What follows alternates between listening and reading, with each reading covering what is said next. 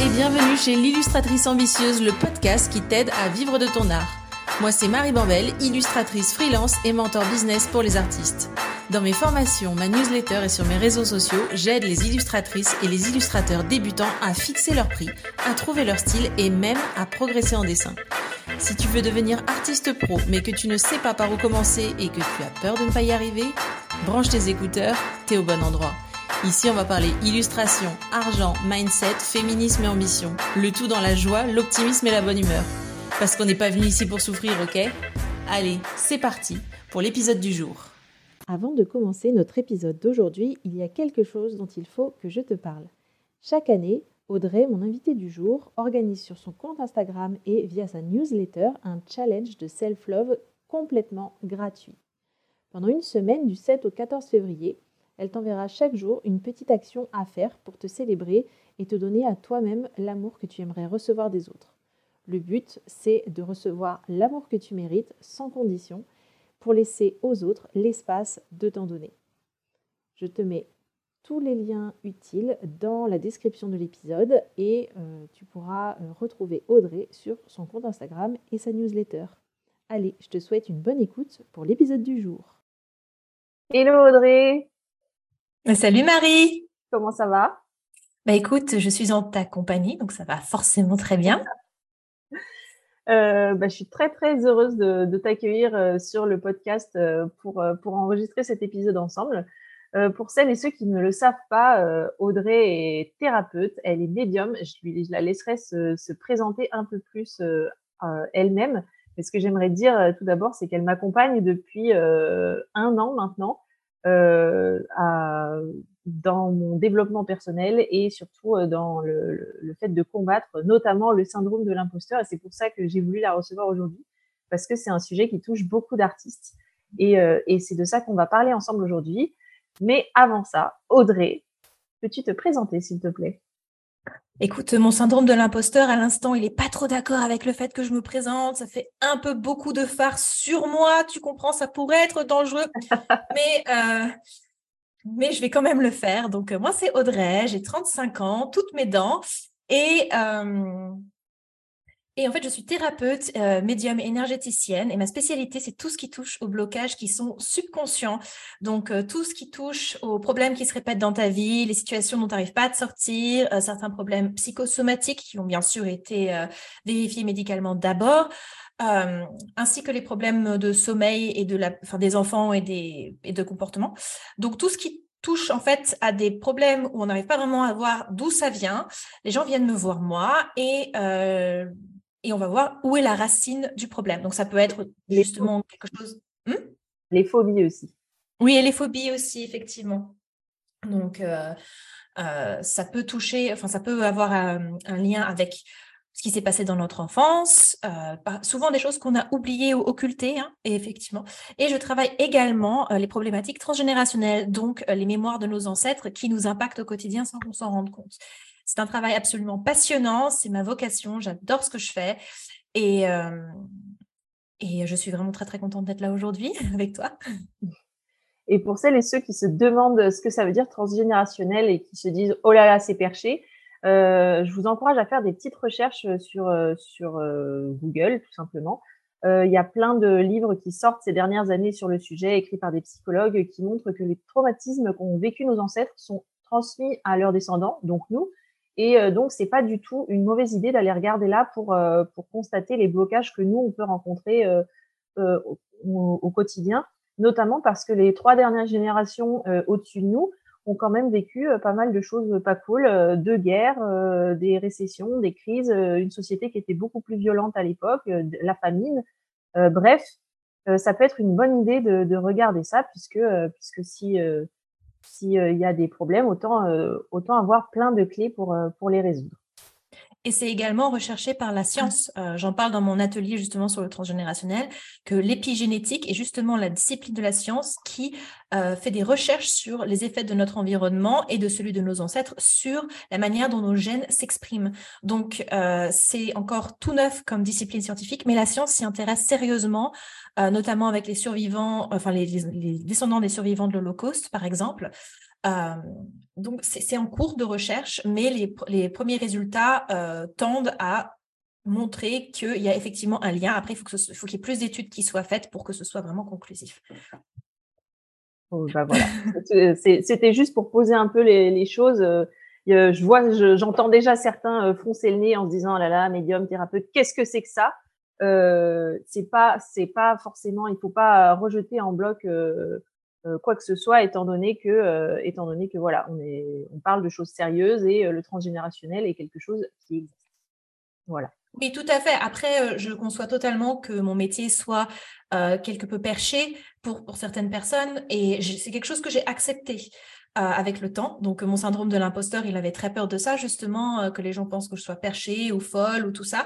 Et en fait, bah, tout comme les artistes, enfin, votre art, il ne va pas forcément parler à tout le monde. Et ben de même, mon métier, mon travail ne va pas forcément parler à tout le monde. Et c'est OK. Et ben justement, est-ce que maintenant qu'on a posé ça, tu pourrais nous dire ce que c'est le syndrome de l'imposteur? Alors, euh, le syndrome de l'imposteur, le mien, je l'ai appelé Jean-Michel. Je m'excuse s'il y a des Jean-Michel qui nous écoutent par ici. Euh, ben, Jean-Mimi, c'est mon syndrome de l'imposteur et euh, ça fait quelques années qu'il squatte de manière assez régulière mon espace de pensée et euh, la définition de base du syndrome de l'imposteur, c'est cette petite voix dans notre tête qui nous dit que ce qu'on fait, c'est pas assez bien, ça n'aura pas de succès, qu'il faut qu'on mérite. C'est-à-dire qu'il faut qu'on, faut qu'en fait notre travail ne peut avoir du succès que s'il remplit certaines conditions bien définies, généralement absolument inatteignables et irréalistes. Euh, bref, donc le syndrome de l'imposteur, par personne d'autre que par nous en fait, en plus. Je n'irai pas jusqu'à dire ça parce que quand on dit que c'est défini par nous, cette définition ne vient pas de nulle part. On vit quand même dans une société qui prône énormément le travail euh, et le fait d'être occupé surtout. Donc, euh, je pense que c'est le produit euh, des choses que nous avons intégrées depuis notre naissance, en fait, de ce qu'on a intégré comme critères qui nous font recevoir de l'amour, qui nous font recevoir de l'attention, etc. Et donc, je dirais que ça vient de la société, de la famille, de, de, tout, de tout partout en même temps.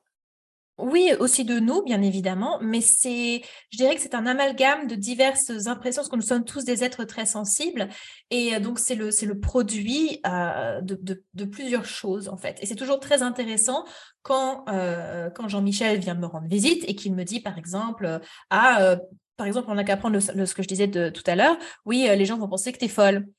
D'où ça vient? Bah, En fait, euh, bah, ça vient de choses qu'on m'a déjà dites. Donc, en fait, c'est mon subconscient qui a fait l'expérience de Ah, on t'a dit quand tu étais petite ou que tu étais plus jeune que tu es bizarre, que tu sors du lot. Et attention, ça t'a valu des moqueries, ça t'a valu d'être rejeté, etc.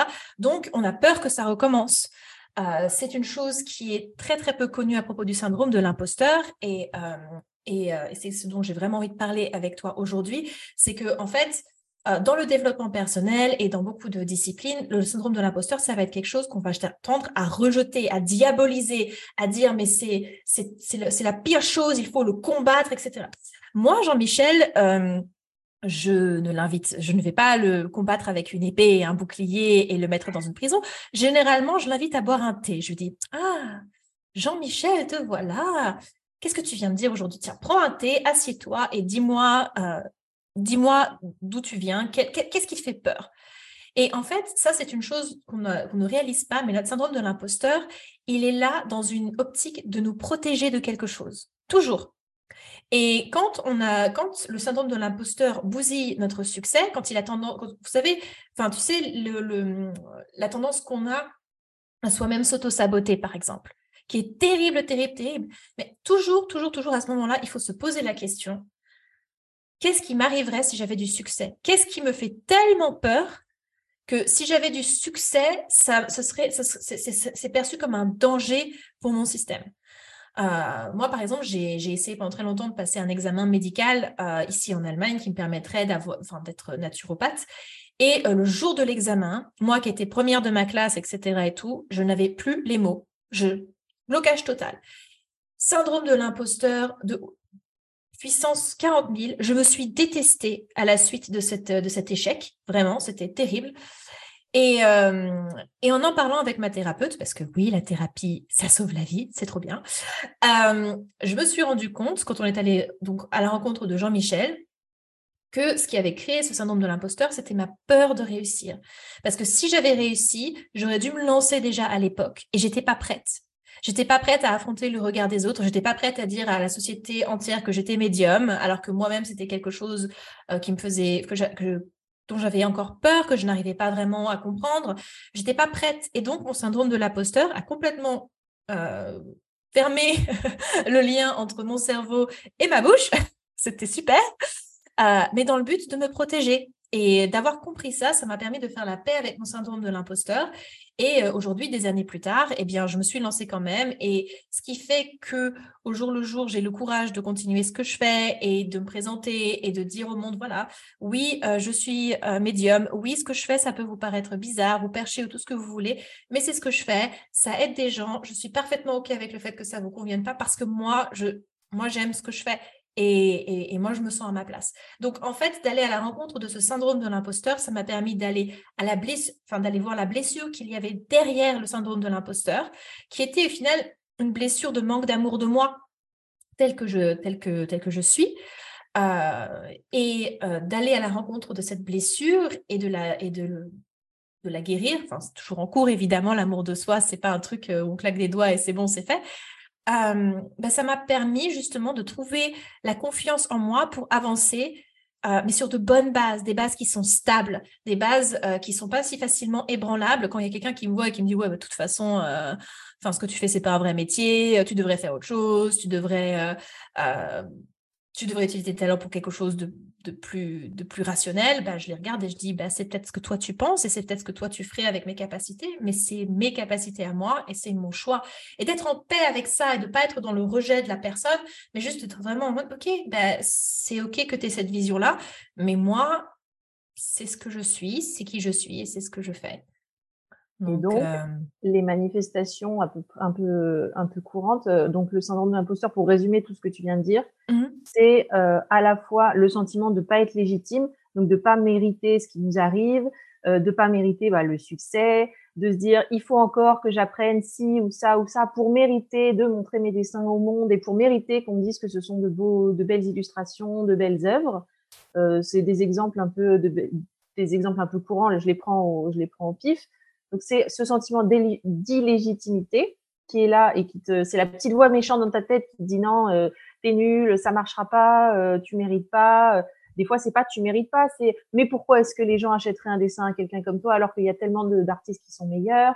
Et euh, et du coup euh, les manifestations courantes comme tu le dis, ben c'est c'est de pas oser de pas oser de s'auto saboter comme comme tu as partagé et puis, euh, et puis, par exemple, chez les artistes, est-ce que toi, tu as constaté des manifestations un peu plus, euh, d'autres manifestations?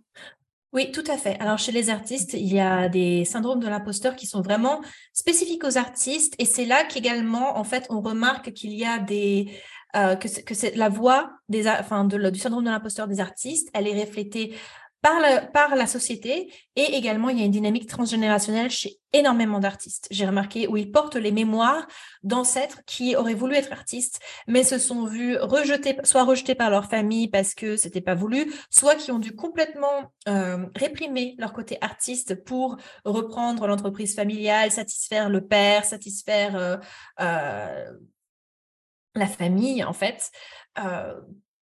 Euh, donc qui complètement nier cet aspect d'eux-mêmes et du coup ça fait euh, comment dire chez nous ça crée après des générations plus tard un sentiment que on devrait faire autre chose que artiste c'est pas viable qu'on va pas être aimé si on suit cette voie là et au niveau de la société enfin combien de fois moi très très jeune j'ai intégré que s'il y avait bien une hantise de la part de tous les parents de toute mon école c'était que leur gosse demande à faire artiste c'était la hantise. C'était vraiment quand euh, quand j'avais euh, des amis qui étaient très doués en dessin et qui disaient oui euh, je vais faire une école d'art. Mais tu voyais directement dans les yeux de leurs parents tu sais la hantise le truc le machin. Combien de combien de gens est-ce que je connais qui ont fait des études d'ingénieur de commerce etc avant de se lancer dans leur carrière artistique?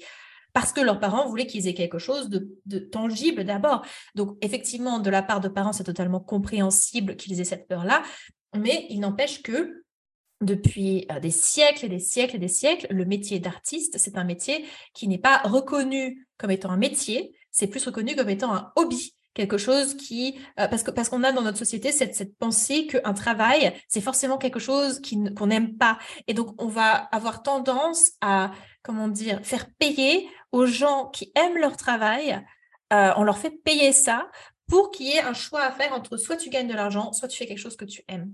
Et ça, c'est quelque chose qui est très, très, très euh, profondément ancré chez beaucoup d'artistes. C'est ce côté, mais j'ai la chance de faire quelque chose que j'aime. Comment est-ce que en plus je pourrais gagner de l'argent avec ça? Euh, Qu'est-ce qui me donne ce droit d'être plus heureux que les autres? Et donc ça, c'est une des manifestations euh, du syndrome de l'imposteur, c'est ne pas oser demander mmh une juste rémunération pour son travail. Donc, par exemple, un dessin qui prend, euh, qui prend 10 heures, euh, le taux horaire, c'est 65 euros de l'heure, euh, c'est mon taux horaire personnellement. et ben, par exemple, ils vont se dire 650 euros pour un dessin. Et là, l'artiste en lui-même, avant que le client ait dit quoi que ce soit, va se dire non, je peux pas faire payer ce prix-là. Le client ne voudra jamais. Donc, projection.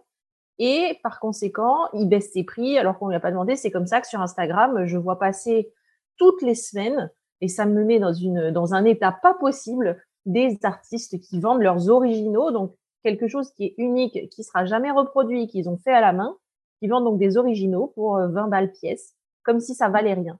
Et ça, c'est une des toutes premières une manifestation du syndrome de l'imposteur chez les artistes. Est-ce que tu est-ce que tu en vois d'autres? Mais écoute, oui, il y, a, aussi le fait que euh, le dessin, c'est associé à l'enfance. Euh, parce que quand on est enfant, on est très en phase avec notre aspect créatif que nous avons tous en nous. Et euh, donc, euh, le dessin, c'est associé comme, oh, bah, c'est un petit truc qu'on fait pour le plaisir. C'est pas quelque chose, c'est un truc qu'un enfant pourrait faire quelque part. Donc, à l'intérieur de nous, il y a cette espèce de côté de, mais comment est-ce que je pourrais demander de l'argent pour faire joujou avec mes crayons, en fait? ça aussi, c'est quelque chose qui est très, très courant. ensuite, il y a aussi le fait que, comment dire, l'art, c'est aussi, euh, c'est étrangement d'ailleurs, parce que je trouve que c'est pas, enfin, je trouve que l'art, c'est quelque chose qui est tellement personnel. On est des milliards d'êtres humains sur Terre. Et il y a force, c'est comme pour la musique, on a tous des goûts qui sont différents. Mais c'est un milieu qui est extrêmement compétitif euh, parce que euh, tout le monde se compare à tout le monde. Il y a beaucoup d'artistes. Aujourd'hui, en plus, avec les, réseaux sociaux, tout le monde montre son art en ligne. Donc, c'est extrêmement facile de se comparer. Pourquoi est-ce qu'on se compare? Eh bien, là également, parce que nous vivons dans une société euh, qui, euh, qui, qui, prône la loi du plus fort. Sauf, oui, voilà. Sauf qu'aujourd'hui, la loi du plus fort, c'est pas celui qui a plus de muscles, c'est celui qui a le plus de likes, qui a le plus de millions d'abonnés, qui a, euh, enfin, ce genre, ce genre de choses-là. Mmh. Et donc aujourd'hui, on bat, en fait, le, problème principal du syndrome de la, la, racine même du syndrome de l'imposteur, c'est quand on base notre valeur sur autre chose, sur des facteurs extérieurs à nous-mêmes. À partir du moment où on base notre valeur sur des facteurs qui sont à l'extérieur de nous, on se rend dépendant on rend notre valeur et notre, notre, notre sensation de mériter dépendante de ces facteurs extérieurs. Et c'est ne contrôle pas le plus souvent. Qu'on ne contrôle pas. Par exemple, les likes, on ne contrôle pas l'algorithme, on ne contrôle pas les gens qui voient nos, dessins. Et c'est ça qui est hyper dangereux. Et pour revenir euh, et pour revenir à ce que tu disais sur euh, sur le fait de se comparer, j'ai une une métaphore à partager avec euh, les auditeurs et les auditrices. C'est la métaphore de du buffet de, de gâteaux quand imagine, tu es invité à un anniversaire et euh, le, c'est une auberge espagnole et bon, euh, le, petit mot pour, pour venir, c'était bah, amener chacun un gâteau. Et on met tout en commun et chacun pourra se servir une part et ce sera super. Et, et en fait, toi, tu arrives avec ton petit gâteau au yaourt, tu t'es éclaté, tu l'as décoré avec des Smarties. Et là, tu le poses sur la table et tu regardes à côté. Et à côté, il y a un magnifique gâteau avec un glaçage au chocolat, euh, il n'est pas décoré avec des Smarties, euh, mais il y a des... Avec des euh, macarons la durée. exactement. Et là, tu te mets à te comparer. Tu te dis, oh non, mon gâteau, il est merdique, alors que c'est un magnifique gâteau yaourt. Hein. Tu te dis, oh non, mon gâteau, il est merdique, qu'est-ce qu'ils vont penser les gens? Breaking news, les gens s'en foutent. Qu'est-ce qu'ils voient? Ils voient pas, tiens, un gâteau au, yaourt, il est nul. Il se dit, chouette, il y a deux gâteaux. Et en fait, c'est comme ça pour, pour les dessins sur Instagram. Moi, je, je, ne compare jamais quand je fais défiler mon feed je ne compare jamais et je vous encourage à observer comment vous fonctionnez. Vous ne comparez jamais deux illustrations que vous voyez passer à la suite. Vous vous, vous, regardez, vous vous dites chouette, deux illustrations. Vous dites pas oh là là, lui il est nul et lui il est meilleur. C'est une excellente, c'est une excellente métaphore qui m'a donné un peu faim, je t'avoue, Marie. franchement. J'adore cette métaphore. C'est une excellente métaphore. Euh, et, j'invite également, si cette métaphore de Marie vous a, parlé, euh, à, vous, fermer les yeux un instant et à vous remémorer des instances, notamment de votre enfance, où vous avez été comparé aux autres. Euh, moi, par exemple, il y avait quelque chose que je trouvais terrible quand j'étais à l'école. C'était quand les professeurs rendaient les contrôles avec les notes par ordre décroissant. Et du coup, tout le monde savait la note qu'on avait eue, etc. Et puis, plus le temps passait, plus on était vraiment en bas de genre, mon Dieu, qu'est-ce que j'ai eu comme note, etc. Et, euh, je, trouve d'ailleurs qu'en fait, en France particulièrement, euh, le côté très élitiste et comparateur de l'école euh, rend ça très difficile d'avoir une idée de la valeur. Je veux dire, même pour le bac, je veux dire, moi, il y avait une hiérarchie dans mon école du, euh, du, en fonction du bac que tu passais. Si tu passais un bac S, c'était beaucoup plus cool que quelqu'un qui passait un bac L. Je veux dire, euh, voilà. Et alors que très franchement, euh, sans, sans. T'étais pas plus cool, t'étais plus intelligent. Voilà, plus intelligent, pardon. Ouais, c'est ça. Plus intelligent. C'est ça le pire. C'est parce qu'on classe les gens en fonction de, facteurs bah, qui, ne sont pas, qui ne sont pas contrôlables et surtout que l'intelligence aujourd'hui est un, un critère qui est complètement discuté parce qu'il n'y a pas une seule forme d'intelligence, il y en a plusieurs et c'est pareil pour le dessin.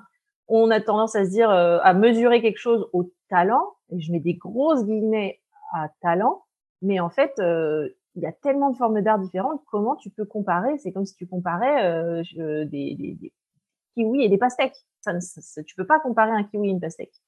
Tu peux comparer les kiwis entre eux, les pastèques entre elles et encore. Mais oui. Et tu peux faire une salade de fruits, exactement. C'est fini pour les métaphores culinaires. Il est, il est 11h30 à l'heure où nous enregistrons cet épisode. Et euh, je, vais, je, vais, laisser Audrey poursuivre sur, euh, sur les, les, autres, euh, les autres manifestations du syndrome de l'imposteur, des manifestations concrètes. Donc là, on a parlé de pas oser se faire rémunérer et penser que on n'est pas, comme on s'amuse, on mérite pas de gagner de l'argent ou d'avoir du succès, et du fait de se comparer. Est-ce qu'il y en a d'autres?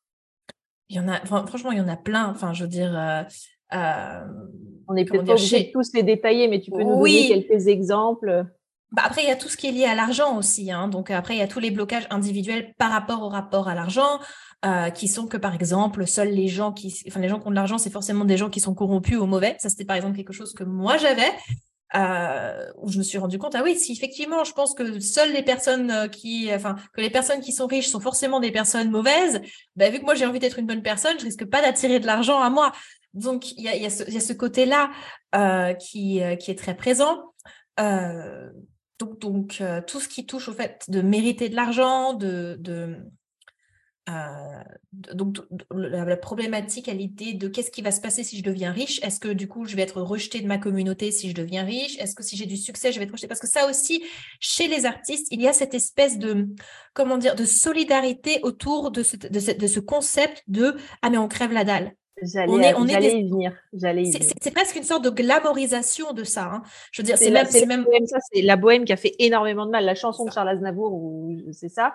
Euh, on, on, pratiquait le dessin dans des, dans des ateliers pas chauffés, on vivait la nuit, on n'avait pas de sous pour se payer euh, à manger, donc on échangeait nos toiles quand le bistrotier voulait bien. Euh, voilà. On prenait des drogues aussi. Voilà. Parce que c'était la merde. Voilà, on prenait des drogues, on buvait beaucoup. Et donc, il y a cette espèce d'image d'épinal dans l'esprit de tout le monde qui, est resté, les artistes sont des gens à part de la société, les artistes sont des gens pauvres.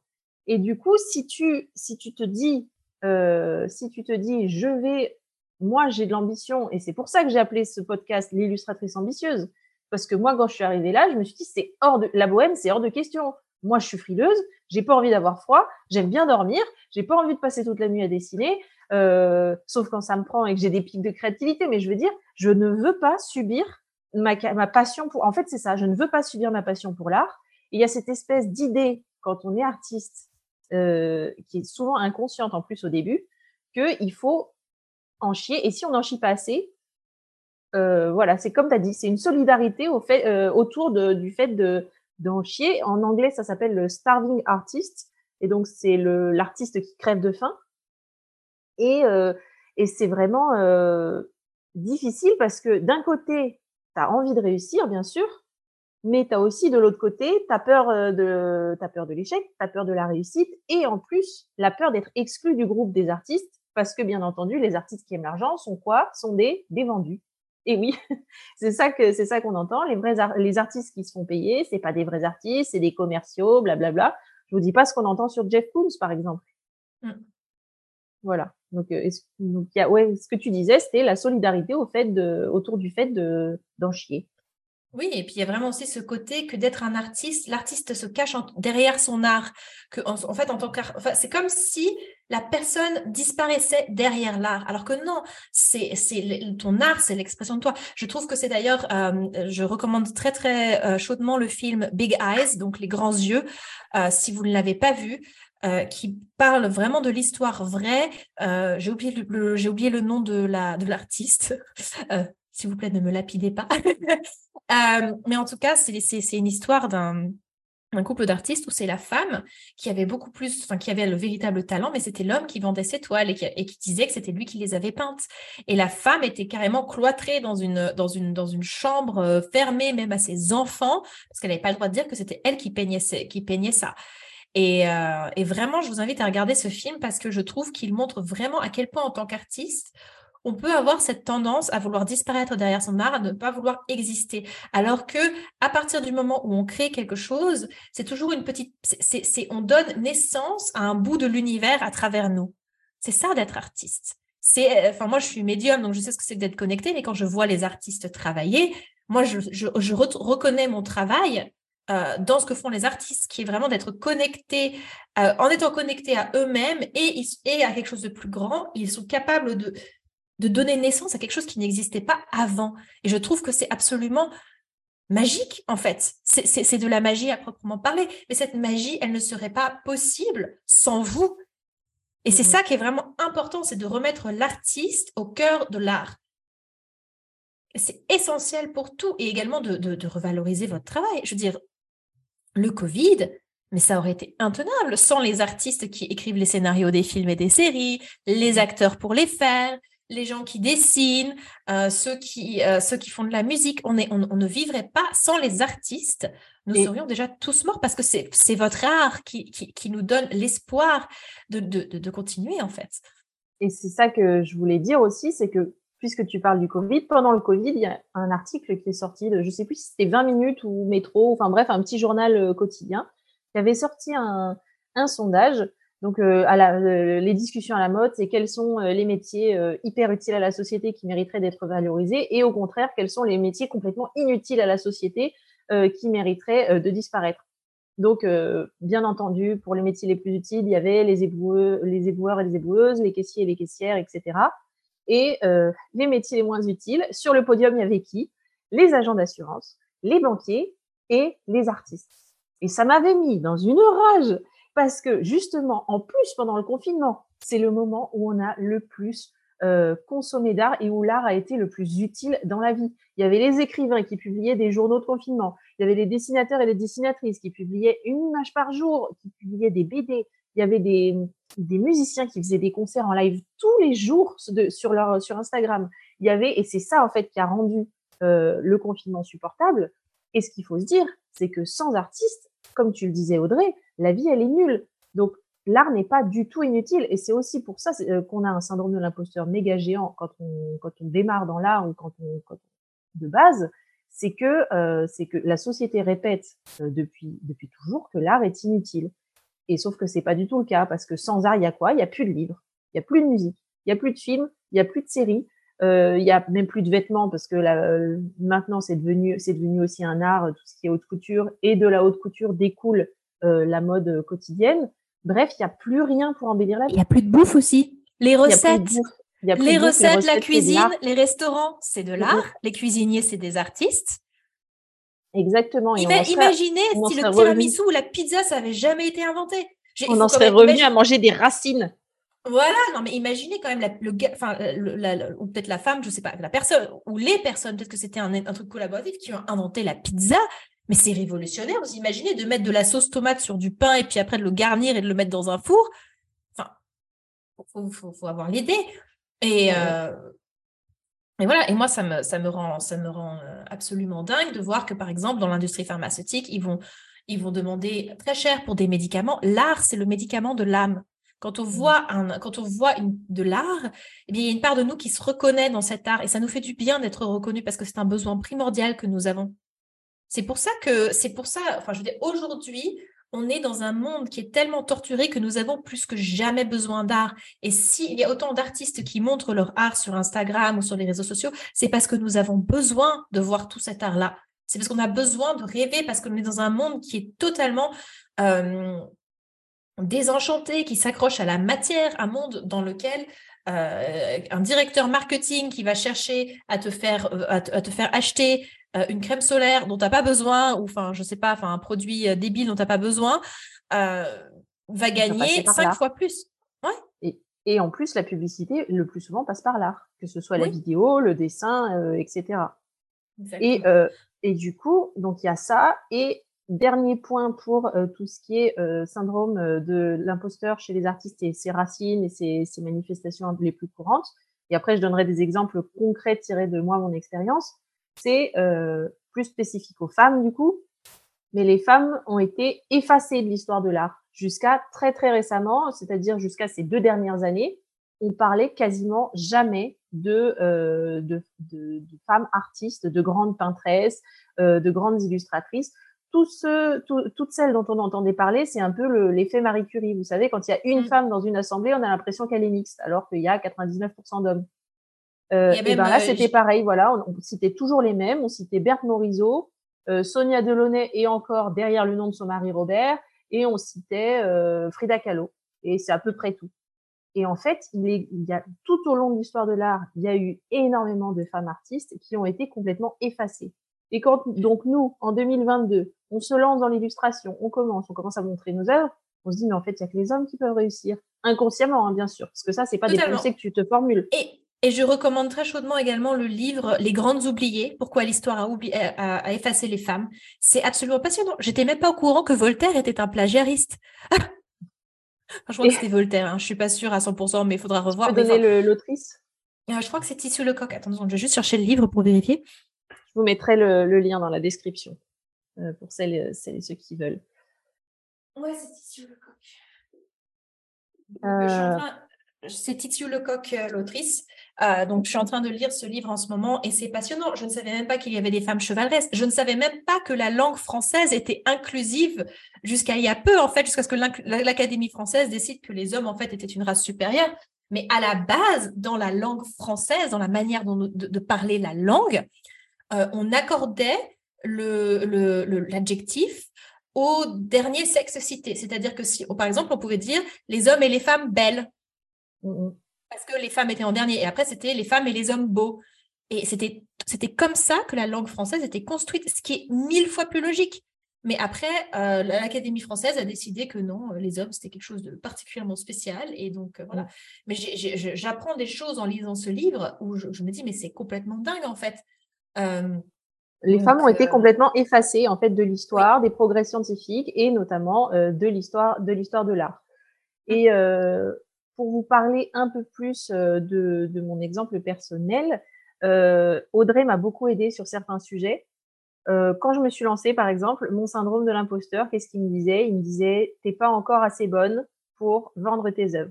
Et donc j'avais, comme je suis quelqu'un qui agit beaucoup et qui réfléchit ensuite, euh, j'avais déjà ma boutique en ligne, j'avais mis des œuvres et tout, mais au moment d'en parler, impossible, impossible de, euh, de, de, de, parler du fait que je vendais mes dessins. Et je ne montrais même pas mes dessins. Je n'osais même pas les montrer alors que j'étais illustratrice. Je n'osais même pas dire, j'ai fait une fiche produit, voilà mes dessins, vous pouvez les acheter.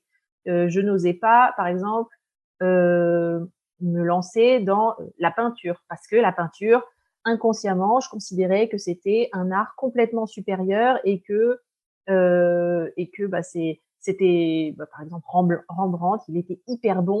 Et moi bah, tout ce que je faisais c'était des petits dessins dans mon coin. Et que est-ce que j'avais le droit d'utiliser le même médium que que, tous les grands maîtres qui, qui étaient passés avec avant moi pardon.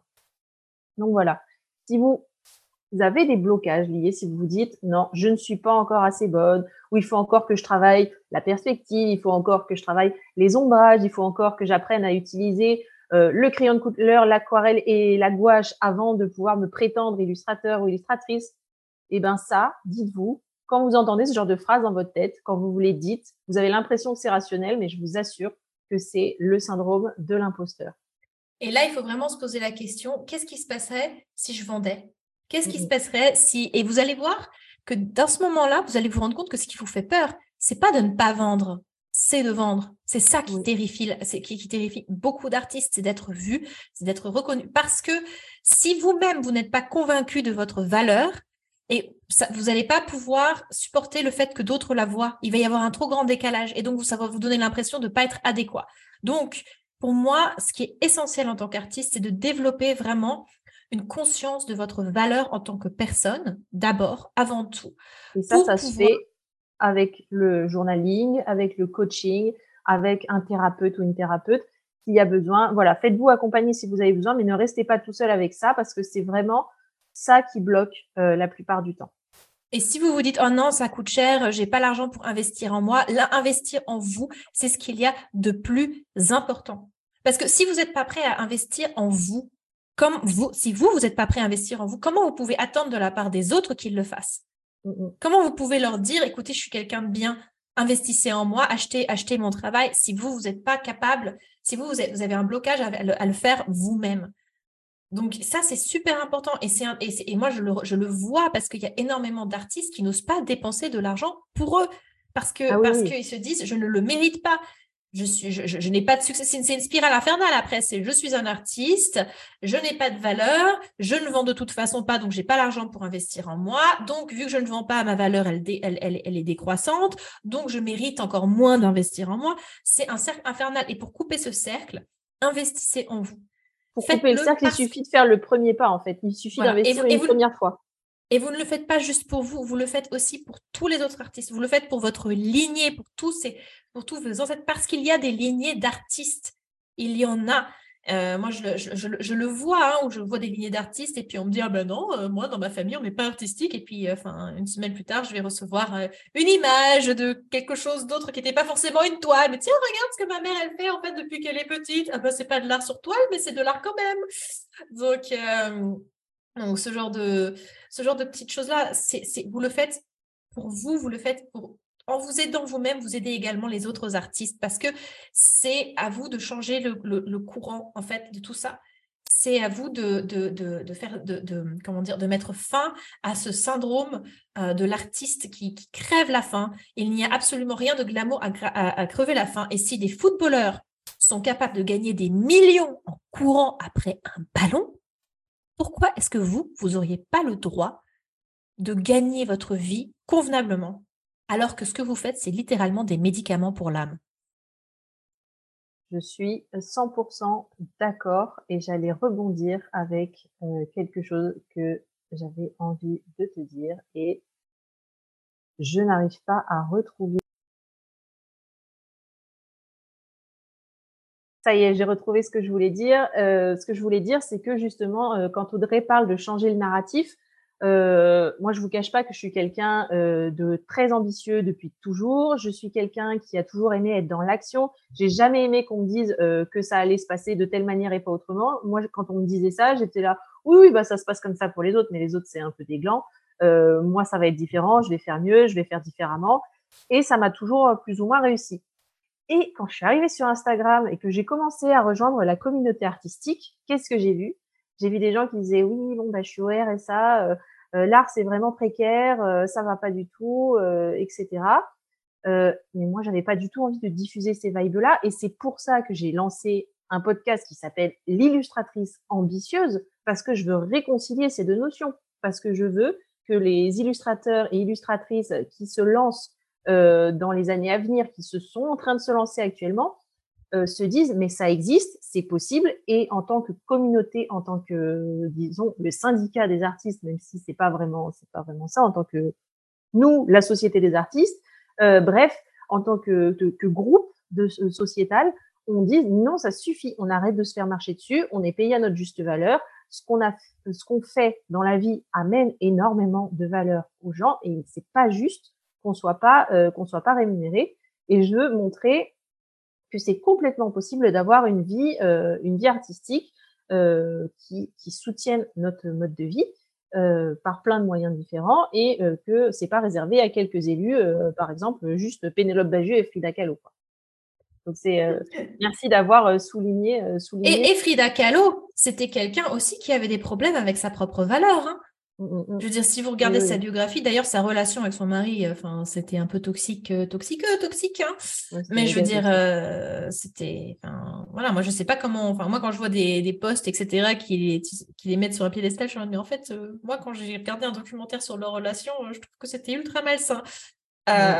donc, en fait, c'est vraiment, enfin, en appréciant votre valeur et en faisant ce travail, vous changez un narratif profond et pensez aux artistes des futures générations que vous allez contribuer à aider à se sentir euh, légitimes dans ce qu'ils font. Et ça, ça aide. Ça peut être un premier pas aussi pour vaincre le syndrome de l'imposteur. Ça peut être de, euh, parce que souvent c'est aussi, bah tiens, c'est égoïste, je le fais pour moi, pourquoi est-ce que je le ferais? Alors, en ce qui me concerne, je ne vois rien de mal à l'égoïsme. Ce sera peut-être le sujet d'un prochain épisode. Euh, mais du coup, je suis égoïste, pourquoi je le fais? Eh ben, dites-vous que c'est pas égoïste puisque vous le faites pour toutes les autres euh, illustratrices et tous les autres illustrateurs qui sont sur le marché en même temps que vous. Vous le faites pour vos ancêtres qui en ont chié et qui auraient bien aimé être à votre place, et vous le faites pour les suivants et les suivantes qui auront, qui vous remercieront d'être passés par là, comme nous aujourd'hui, on remercie celles qui se sont battues pour le droit à l'avortement, etc., etc., par exemple ou les gens qui ont mis fin à l'esclavage, ou tout un tas d'autres personnes qui ont fait des super trucs dont on profite encore aujourd'hui. Euh, du coup, on a parlé euh, des avantages du syndrome de l'imposteur. C'est l'avantage unique, c'est la enfin, unique principal, pardon, c'est euh, la, la, se protéger de éventuellement un rejet, un succès, être vu. Mais si, euh, si je oui, et d'ailleurs, j'ai une notion très importante à préciser c'est que plus le rêve qui est attaché à notre syndrome de l'imposteur est cher à notre cœur, plus ce rêve, il nous touche, plus le syndrome de l'imposteur va être puissant. Par exemple, si moi, Marie, euh, je te dis, écoute, demain, tu me ramènes un gâteau, bah, tu vas pas sentir que ta valeur, elle va être attachée au gâteau. Donc, si tu foires ton gâteau, bah, tu vas rien en avoir à foutre. Enfin, tu vas juste être en mode, oh, merde, j'ai raté mon, j'ai raté mon gâteau. Enfin, voilà, c'est pas grave. Ou si je te dis, viens demain, Marie, on va jouer au foot. Euh, tu vas pas. Euh, enfin, tu sais, genre. Je dirais que ça va. oui, mais, mais, ce que je veux dire, c'est que si tu si, si, si, si arrives pas, enfin, tu t'en fous d'être une, de, de, pas savoir jouer au foot, si tu veux, c'est pas quelque chose qui te parle.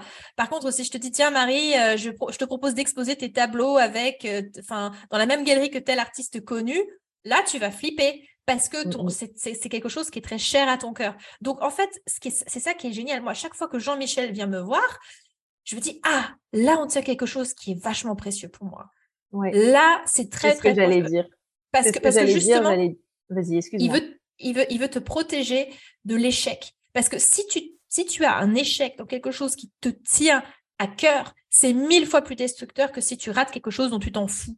Et je pense que c'est aussi la raison pour laquelle beaucoup de gens font des métiers qui ne leur plaisent pas vraiment, euh, ou, sont dans des, même dans des mariages qui leur plaisent pas vraiment. Hein. Tout, enfin, ça s'applique à tous les domaines de la vie, parce qu'on a tellement peur de souffrir.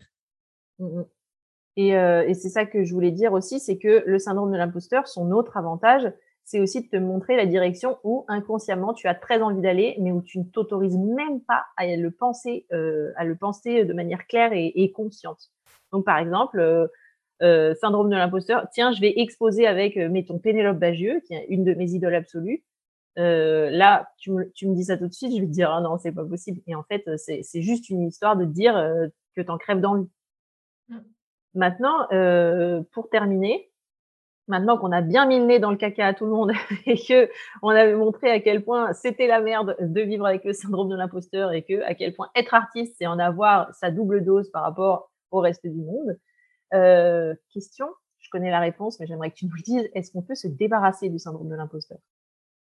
Euh, Alors, moi j'aime bien utiliser la métaphore du royaume. Donc, imaginez que vous êtes tous la reine ou le roi de votre royaume. Comment est-ce que vous avez envie de gérer ce royaume? Est-ce que quand vous avez un visiteur, quelqu'un qui vient vous critiquer, vous allez le foutre dans un cachot et le torturer, etc. Non, ce serait une dictature. Donc, moi, ce que je fais quand j'ai Jean-Michel qui vient me voir, je l'invite à boire un thé. Déjà, je reconnais le fait que Jean-Michel est présent. Et je lui dis, bon, qu'est-ce que, quel est ton message? Qu'est-ce que tu veux vraiment me dire? Et j'écoute. Je dis, par exemple, quand il me dit, euh, ouais, euh, t'es trop bizarre ou tu vas, enfin, ça, va jamais marcher ton truc, etc. Je dis, ok, d'où tu viens? Dis-moi, déjà, la première question que je pose, c'est, est-ce que c'est vraiment moi qui pense ça ou est-ce que c'est quelque chose que j'ai chopé d'ailleurs? Donc, est-ce que c'est par exemple mes parents, ma famille, euh, des amis, euh, enfin des choses que j'ai entendues, etc. Généralement aussi, plus la voix du syndrome de l'imposteur est persistante dans notre tête, plus ça vient de quelque chose qui nous est proche. Parce que, encore une fois, c'est complètement différent quand quelqu'un que tu connais pas te dit ouais bah ton art il est moche ou si c'est euh, la personne que tu aimes le plus au monde. C'est pas du tout le même effet. Donc, se poser cette question-là.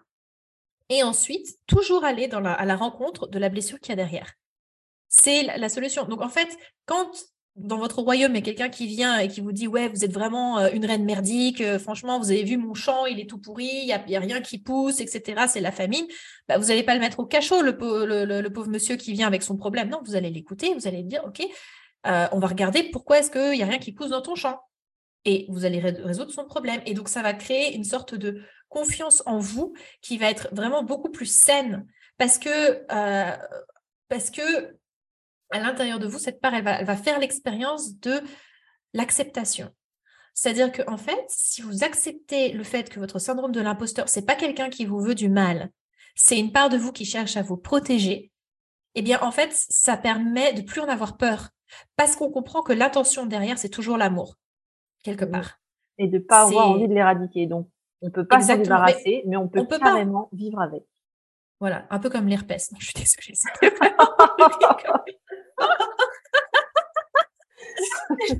je ne cautionne pas cette métaphore. Mais j'espère qu'elle vous aura fait un peu rire. Mais euh, en fait, euh, donc, voilà, et après, ça vous permet aussi de développer un système immunitaire qui est sain. C'est-à-dire qu'au fur et à mesure que vous allez apprendre à vous aimer vous-même, eh bien, ces pensées, elles auront, vous allez développer un système immunitaire interne qui fera que ces pensées, elles auront naturellement moins de prise sur vous. Et surtout, un, excellent remède également qui va vous aider à développer ce système immunitaire, c'est d'avoir un cercle d'amis qui partagent euh, votre, euh, qui partagent euh, votre vision des choses, où vous allez pouvoir vous encourager mutuellement, vous soutenir mutuellement dans le fait de poser des prix qui sont corrects pour vous et vous servir d'exemple mutuellement. C'est pas forcément nécessairement des artistes. Euh, donc par exemple, Marie et moi, on est euh, on est business friends alors qu'on travaille complètement dans des dans des domaines qui sont très différents, mais en tant qu'entrepreneur, on a beaucoup de préoccupations en commun et ça fait tellement du bien de ne plus se sentir seul. Et notre, un des plus mmh. gros besoins dont nous avons dans, dans, nos vies pour avancer, c'est le besoin d'appartenance et de communauté et de se sentir bien entouré. Donc ça, ça permet vraiment, euh, on a tous des moments où on est plus fatigué, où ça va pas forcément, on a d'autres problèmes dans notre vie, où c'est beaucoup plus difficile dans ces cas-là de comment dire, d'inviter euh, Jean-Michel à boire un thé. Parfois, tu as juste envie de dire, mais ta gueule, j'ai une migraine, là, j'ai vraiment pas le temps, tu vois, j'ai vraiment pas envie, euh, casse-toi. Et dans ces moments-là, aller chercher le soutien dont on a besoin euh, à l'extérieur, ça, ça peut vraiment aider. Donc, vraiment, c'est important de, de, nous voir comme étant, comme faisant partie d'un d'un système, en fait, d'un cosmos. On est tous reliés les uns aux autres et de bien s'entourer, c'est vraiment une des, une des meilleures conditions pour, euh, pour créer un succès. C'est comme les, les, plantes euh, dans la biodynamie, par exemple. On va mettre certains légumes les uns à côté des autres parce qu'ils vont s'aider mutuellement à pousser naturellement. Trouvez vos, vos, vos, vos, collègues. compagnons. Voilà, vos légumes compagnons. Voilà, tu vois, on reste sur la salade, salade de fruits, les légumes, tout ça. voilà.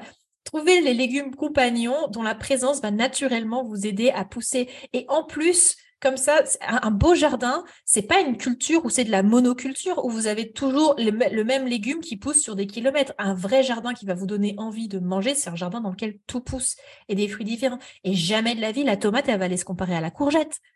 Mais non, puisque la tomate n'est pas une courgette. Voilà. Est-ce que tu veux être ma courgette, Marie? Je suis extrêmement contente de pousser dans la même plate-bande que toi, Audrey. Oh, merci beaucoup. Euh, du coup, euh, pour, pour résumer, les, les, manières de vivre avec le syndrome de l'imposteur, c'est de l'interroger et de voir de quoi il a peur et pourquoi il en a peur. Pour faire ça, comme je vous l'ai conseillé, ça peut être par euh, l'introspection, donc euh, tenir un journal, écrire. Ce qui me fait peur, c'est pourquoi. dessiner aussi. Et passer au tamis des, des cinq ou six pourquoi et pourquoi et pourquoi. De dessiner, effectivement, euh, j'aime beaucoup beaucoup dessiner sur les conseils d'Audrey notamment, qui est une excellente thérapeute, ce qui me permet de rebondir sur se faire accompagner.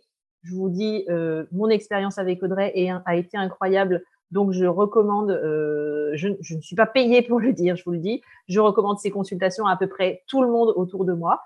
Euh, donc, si vous avez euh, une problématique liée au syndrome de l'imposteur, c'est peut-être un moment pour vous faire aider. Et puis, si vous êtes plus à l'aise avec tout ce qui est psychothérapie ou psychiatrie traditionnelle, psychiatrie, je m'entends, bien sûr, c'est se faire accompagner en thérapie, une psychanalyse, etc. ça peut être très, très intéressant également on touche à la fin de, ce podcast. Audrey, euh, où est-ce qu'on peut te retrouver? Si les auditeurs et auditrices ont envie euh, euh, de, te suivre, par exemple, ou d'en savoir plus sur ton travail, ou de prendre rendez-vous mais écoutez, j'ai un site internet qui s'appelle audreybroyer.com. Oui, j'ai un nom de famille à coucher dehors. c'est, je vous laisserai, je laisserai Marie mettre le, petit lien qui va bien là où il faut. Et j'ai un compte Instagram aussi, Audrey Breuer. Euh, sur lequel je publie euh, beaucoup de contenu, euh, donc sur plein de sujets de, de sujets différents sur le développement personnel, comment, comment justement apprivoiser le syndrome de l'imposteur, le transgénérationnel. Bref, vous avez une bonne idée de mon travail et de qui je suis en tant que personne sur mon compte Instagram dans lequel bah, je parle avec aussi beaucoup d'humour et, et j'espère d'humanité, de tout ce que ça veut dire d'être humain, d'être parfois euh, au bout de sa vie en train de pleurer, comme euh, d'être en joie de plein de choses. Euh, bref. J'espère que ça vous plaira. N'hésitez surtout pas à m'envoyer un petit message si vous avez des questions ou quoi que ce soit à dire. Moi, ça me fait toujours plaisir. Il n'y a pas de questions bêtes, même quand on a le syndrome de l'imposteur. Et merci Marie de m'avoir invitée à ce sur ce podcast. Je suis tellement heureuse que tu fasses que tu fasses ce travail que je trouve d'utilité publique Merci à toi d'avoir euh, accepté l'invitation. Euh, et, je suis vraiment, vraiment contente euh, de tout ce que tu nous as appris. J'espère que vous aussi, les auditeurs et auditrices, parce que croyez-moi, là, vous avez des clés pour commencer à briller et montrer votre art et arrêter, de, arrêter de douter. Donc voilà, je vous souhaite une très bonne journée. je vais juste rajouter une petite dernière chose avant la fin, c'est que voilà, le mot de la fin, c'est que n'ayez pas peur de faire cette démarche, de prendre soin de vous, parce que le syndrome de l'imposteur, il aime bien dire Ah, ça va prendre tellement de temps, vous n'en savez rien. Ça peut aller mmh beaucoup plus vite que ce que vous ne pensez. Oui, oui, c'est tout à fait vrai. Euh, par exemple, après ma séance avec Audrey, personnellement, ça a pris une semaine pour que je mette euh, des choses en ligne et ça s'est débloqué sans que je sache pourquoi, sans que je sache comment. Tout d'un coup, c'était plus là et j'ai pu recommencer à avancer. Donc, on a toujours l'impression que ça va être très long, très difficile, très douloureux. Ça peut l'être, mais c'est pas obligatoire. Et ce sera le mot de la fin. Merci encore une fois, euh, Audrey, d'être venue. Je vous embrasse tout le monde. Continuez à créer du beau et je vous dis à la semaine prochaine. Salut Et voilà, c'est terminé pour aujourd'hui. Si tu as écouté l'épisode jusqu'ici, c'est sans doute parce qu'il t'a plu, non? Si c'est le cas, abonne-toi, laisse-moi une note 5 étoiles de préférence et un commentaire. En faisant ça, tu vas me permettre de mieux référencer le podcast et de le faire connaître à de nouvelles personnes. À terme, c'est ça qui me motive à créer toujours plus de contenu qui va t'aider toi à développer ta carrière dans l'illustration. Merci d'avance si tu prends le temps de le faire, ça veut dire énormément pour moi. Allez, je te dis à bientôt au prochain épisode. Salut